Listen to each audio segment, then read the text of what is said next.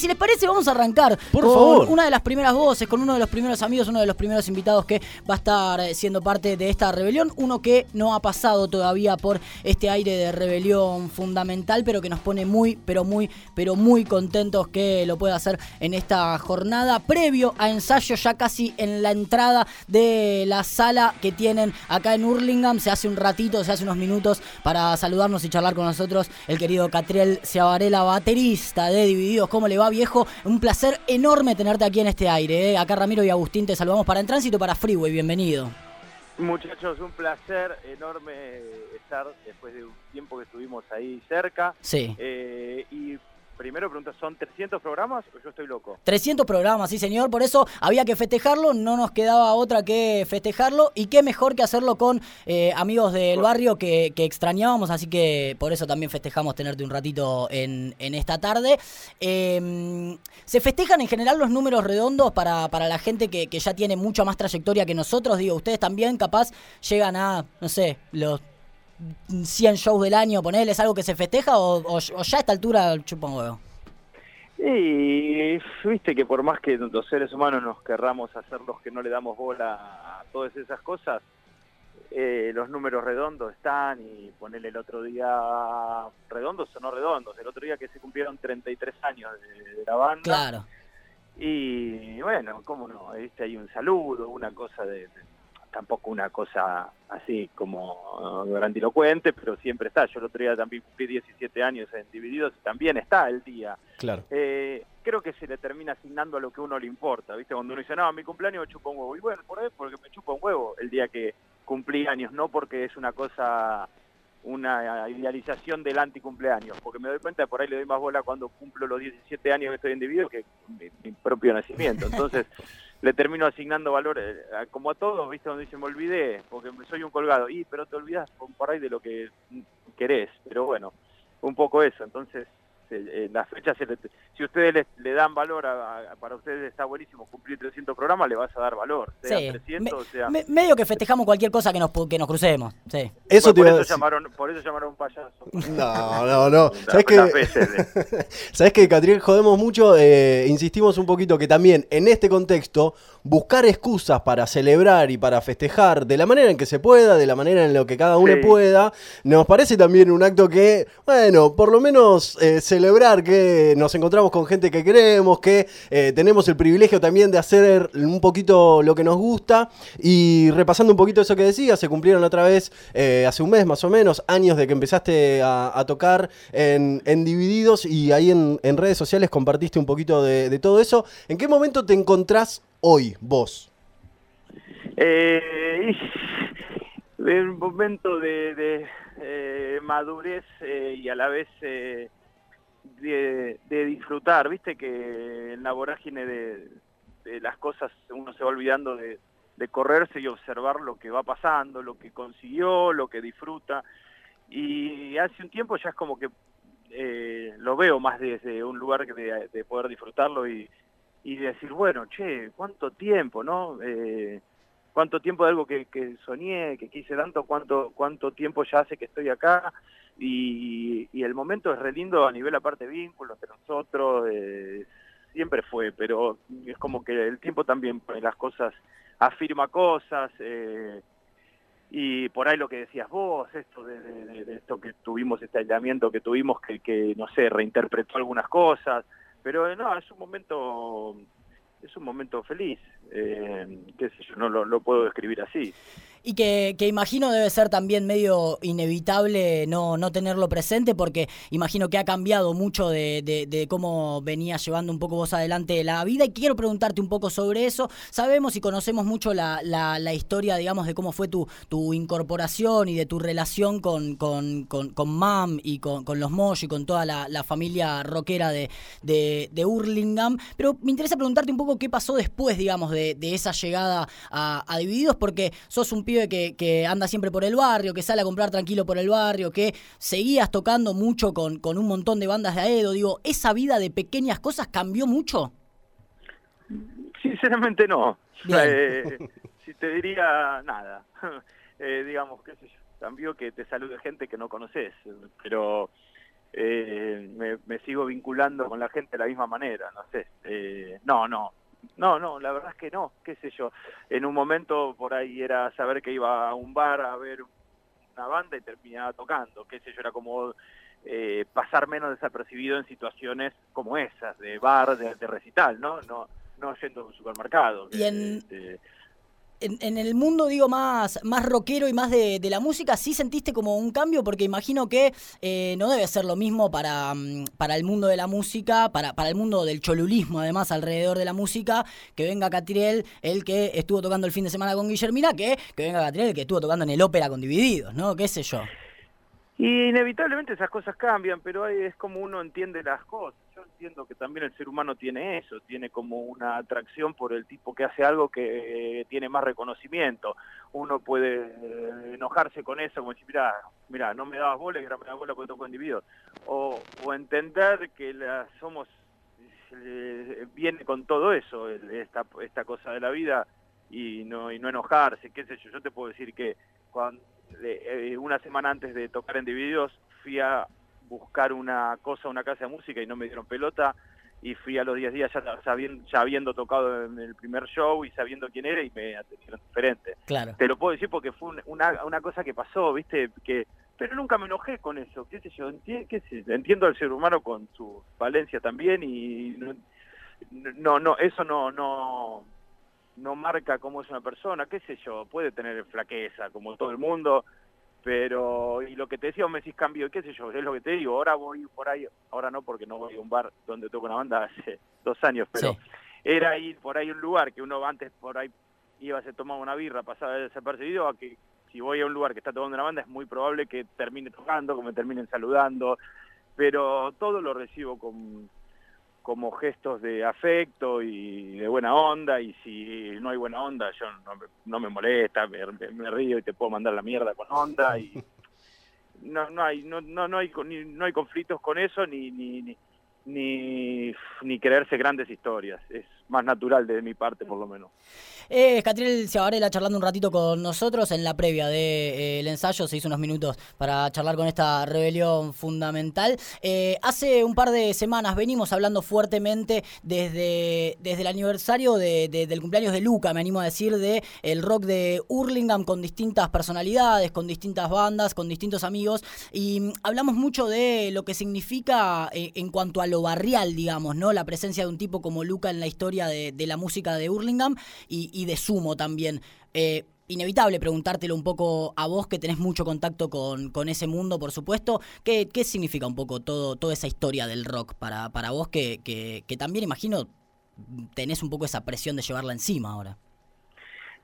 No, eh, qué sé yo, sentido de pertenencia. En algún momento uno, cuando sos chico y en tu barrio, en tu zona está esa historia, ese, ese mito, es, eh, eh, qué sé yo, y a vos te gusta y sos como te sentís parte de ese, de ese movimiento, eh, qué sé yo, te da eso, como una, una sensación de que esto es mío también, viste un poquito, esto es de acá. y este y nada, ese qué sé yo, la, la, me, me, gusta haber nacido donde nací, que que en esos barrios justo se dio tanto esto del rock eh, y no no no no más que eso después eh, no presión no no no nunca nunca jamás me lo tomé así digamos no para mí es más natural yo no sé si porque de chico eh, como decías vos yo de los 15 años toqué con Omar en una banda que había sido así mítica en los 70 que no llegó a grabar su disco porque tiene toda su historia que después los integrantes de esa banda que era MAM eh, eh, entraron en sumo y después fue dividido y qué sé yo, no sé, yo de, chiquito estaba por ahí muy metido en todo eso y, para mí fue un camino como natural, pero no, no más que eso.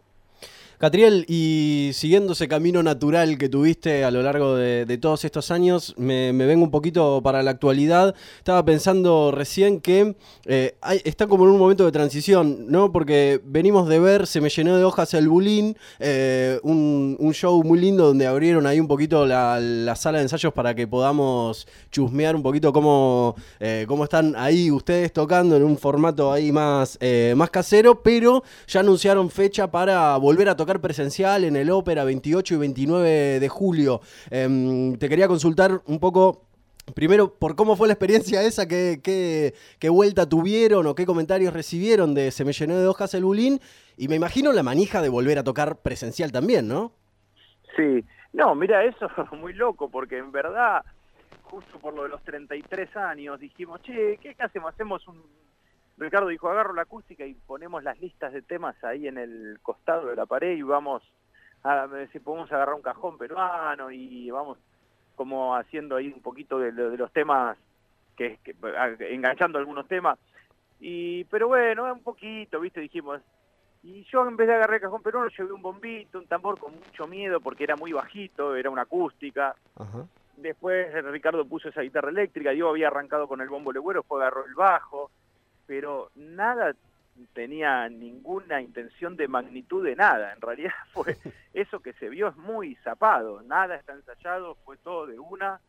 Eh, y en realidad después tuvo ese nombre, Leopoldo, el chico que filma las cosas, ahora le voy a preguntar si le ocurrió tirarle un título y le dio por ahí una formalidad que no era la idea ni tenía. Después tuvo mucha repercusión. Claro. Eh, en realidad eran recontra una zapadita, ¿eh? Y ni zapadita porque ni estamos con. Yo no estoy con mi instrumento, digamos, no tengo ni palos, tengo unas escobillas, la batería armada ahí muy chiquitita.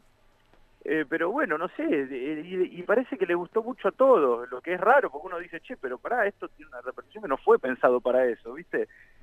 Pero parece que gustó mucho, no, no, he sorprendido por ahí un poco con eso. Eh, y lo otro, sí, mira, por suerte tocamos, eh, ¿cuándo fue? Marzo, febrero, marzo, que se abrió un poco y se pudo tocar.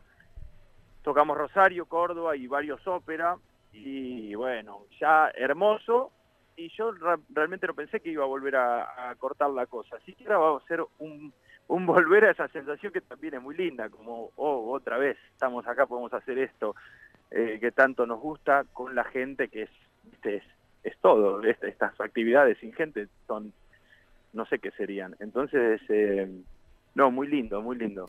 Hermoso, ahí va a estar la vuelta entonces de Divididos el 28 y el 29 de julio en el Teatro Ópera. Quien nos cuenta un poco sobre esto es Catriel Ciavarela, que está ahí ya yéndose a un ensayo, lo tenemos que liberar para poder ir a, hacer algo. Estoy acá, tenemos, tenemos unos minutos más. Bien, eh, dijeron, supieron decir que eh, justamente se me llenó de hojas el bulín, es algo que suele suceder en los ensayos. ¿Es cierto eso? Más o menos pinta cada tanto esa, mm, esa zapada y esa eh, quizás deconstrucción de algunos temas de, de Divididos o no pasa tanto? No pasa en ese formato. No pasa en ese formato chiquitito. Sí, zapamos, tocamos, pero en el formato normal de, de, instrumentos más al Rompiendo todo. Eh, eh, claro, en realidad eso fue como te dije. Se, dio así, lo que pasa es que después tuvo más, más repercusión de la que se esperaba por ahí. Nos, nos han dicho, no sé qué tan cierto es, eh, que sos un tipo que no, no, no se lleva muy bien con las mañanas. Eh, tenemos un conflicto parecido con, con, horarios en este programa. Me interesa mucho preguntarte si ya almorzaste o si queda para después del ensayo eso. Bueno, justo me agarra en un momento bisagra. okay. Estoy tratando después de una vida, porque realmente es de una vida, tratando siempre dije que me, un horario que me acomodaría bastante la vida es 3 de la mañana a 11, 3 a 11 o 2 y media, 10 y media, que algunos se cagará de risa porque arranca a las 7 de la mañana. Claro. Pero de despertarme siempre a la 1, 1 y media y a veces más, en cuarentena ni hablemos, porque ya no, no había ni, ni nada. Eh, ahora justo estoy así y entonces a lo que voy con esto es que pasé por lo de mi vieja y comí Bien. Eh, y estoy tratando de almorzar, que es una actividad que uno relegaba y, después me terminaba comiendo un elefante a la noche. porque Entonces todo mal. Eh, pero ahora, justo hoy comí porque pasé por lo de mi vieja. Además, digo, todos lo vimos tocar a, Catriel. Eh, la verdad que hacer eso con la panza vacía, no, no creo que termine bien. Y en el ensayo era una locura, porque venía y terminaba muchas veces nada, una boludez nada, y, hace un tiempo me lo tomé más en serio, por lo menos comer, sí trato siempre de toda mi vida, comí bastante sano. Bien. Entonces nunca me mando una boludez. Es, es que ese, ahí está también el problema. No termino comiendo porque para comerme no, una, cualquier cosa no como. Entonces, eh, bueno, eh, la solución también es mala como lo, como el problema. Entonces ahora trato de darle algo sano, me traigo fruta, algo, arroz, algo para comer. Pero bueno, ¿Y cómo, cómo se lleva un poco esa, esa vida sana de deportista, además que, sabemos que, que tenés, con, con, el mundo de los excesos, digo, del rock? Medio que pienso cuando te pregunto esto, ya fue un poco eso, ¿no? ¿O no pasó tanto? ¿Cómo, cómo se vive eso en este momento del rock, digamos, donde de repente la escena está cambiando tanto y no, donde de repente, digo, nuestros héroes del rock también están más grandes y se tienen que empezar a cuidar? Y es como que esa parte, eh, sí, si vas a los héroes del rock, como decís vos, por supuesto, si, si vas a esa, a esa generación, eh, sí, creo que hay un retiro obligatorio y la generación, yo ya no soy la nueva generación, así que ya te diría que mi generación era un poco más no tan alineada a esos patrones supuestamente de, consumo y de, viste esos a ese reviente preestablecido, ¿viste? Porque termina teniendo una remera X, una droga X, muy de manual. Eh, pero, y los más chicos, de, no sé en qué andan con eso, por ahí es un poco fanfazo, no, no sé, ¿eh? me parece que me, parece que está mejor encaminado en ese punto, el, el, y que tengan creatividad pese a, porque viste los grandes artistas, escritores, músicos, pintores siempre han, han sus grandes obras parecen estar alineadas a los excesos, pero eh, yo creo que hay, hay otras formas pues, que ojalá estén que, pase eso, ¿no? Que, la, la, creatividad y la, locura y el vuelo no dependa de los estímulos. Eh, quizás está pasando, no lo sé. En mi caso, bueno, sí, sí, yo soy, que soy un tipo sano, nunca lo busqué ni nada, me sale así, no, no nunca tuve eh, que caer en, en nada para, para pertenecer a nada, entonces por ahí eso me ayudó. Che, y la última, mencionamos un poco esta nueva escena. Eh, quiero preguntarte cómo te llevas un poco con, con, la nueva escena musical. Pienso e imagino también y prejuzgo que en esa casa, además, donde, donde estás vos, se debe escuchar de todo, ¿no? Mucho rock de los 70, pero también me imagino un disco del Duki cada tanto. Eh, en mi casa particular, decís, o en la sala. En la tuya, en la tuya. Eh, sí, yo no tengo ningún tipo de prejuicio en la música. La verdad que no le asigno, no le asigno ese lugar tan grande como para que se convierta en una polémica. No lo, nunca, nunca, nunca, sea la polémica la pongo yo en el fútbol, política, las cosas que, polemiza todo el mundo. eh, qué sé yo, a mí me gustan mucho todas las canciones, toda la vida me gustaron los cantautores, Silvio Rodríguez, Serrat, Jaime Ross, bueno. Entonces ya de ahí, de ahí te doy un parámetro que no escucho solo la música que toco. Claro. Y, y de, de, de gente nueva, bueno, después me gustan las bandas me gustan canciones de las bandas estas argentinas tipo tipitos, estelares que tienen canciones, me gustan canciones, ¿viste? No, no, no los, no, no, no me pongo a, analizar su obra completa, pero veo que hay canciones que me gustan, eh, los chicos de acá también de, de Aedo, ya están Carosa, tienen temas que me gustan, pero eso hablando ya de una generación de gente más grande y de la gente joven, eh, veo que hay pibes que se tocan todo, hay pibes creativos, vos me parece, eh, no termino de saber bien, creo que escribe sus letras, me parece fabuloso. ¿Lo conociste? Eh, sí, bueno, en, la cuarentena él hizo una, una rapeadita para nosotros. Y, y compartieron un Mastai, ¿no? Tocamos en Mastai que él estaba, pero no, no, no, no, no, nos saludamos, estuvo ahí, justo creo cuando estuvo ahí saludando a Ricardo, yo estaba en otro lado pero sería un placer. Y aparte me cae 10.000 puntos que a mí me pasa eso, ¿viste? Necesito todavía la gente me caiga bien para, bien. para que me interese. Después, bueno, no sé, Marinina Bertoldi me parece una artista del carajo. Eh, después eh, hay, hay un montón, hay un montón de... Veo creatividad, eh, veo cosas buenas. Melanie Williams también, eh, súper creativa. y hay varias cosas más que puedo nombrar, pero yo creo que todo se, se nada es como que de una manera, todo tiempo pasado fue mejor, ni todo el futuro va a ser mejor, todo es todo, pienso yo, y hay de todo siempre. Eh, así que un poco eso. Hermoso, y ahí se va construyendo también con, con, todas las generaciones de músicos, con conjunción también de un montón de edades, como es algo que te ha pasado siempre a vos y ha dado unos frutos increíbles que ahora seguro vamos a escuchar un poquito. Te agradecemos, te queremos y te mandamos un abrazo enorme, viejo. Un placer, muchachos, felicidades sinceras por estos 300 programas, de verdad, y que, que sé que ahí hay mucho laburo a pulmón y de amor a lo que hacen. Así que ahí somos todos del barrio, así que adelante y muchas felicitaciones. Hasta la próxima.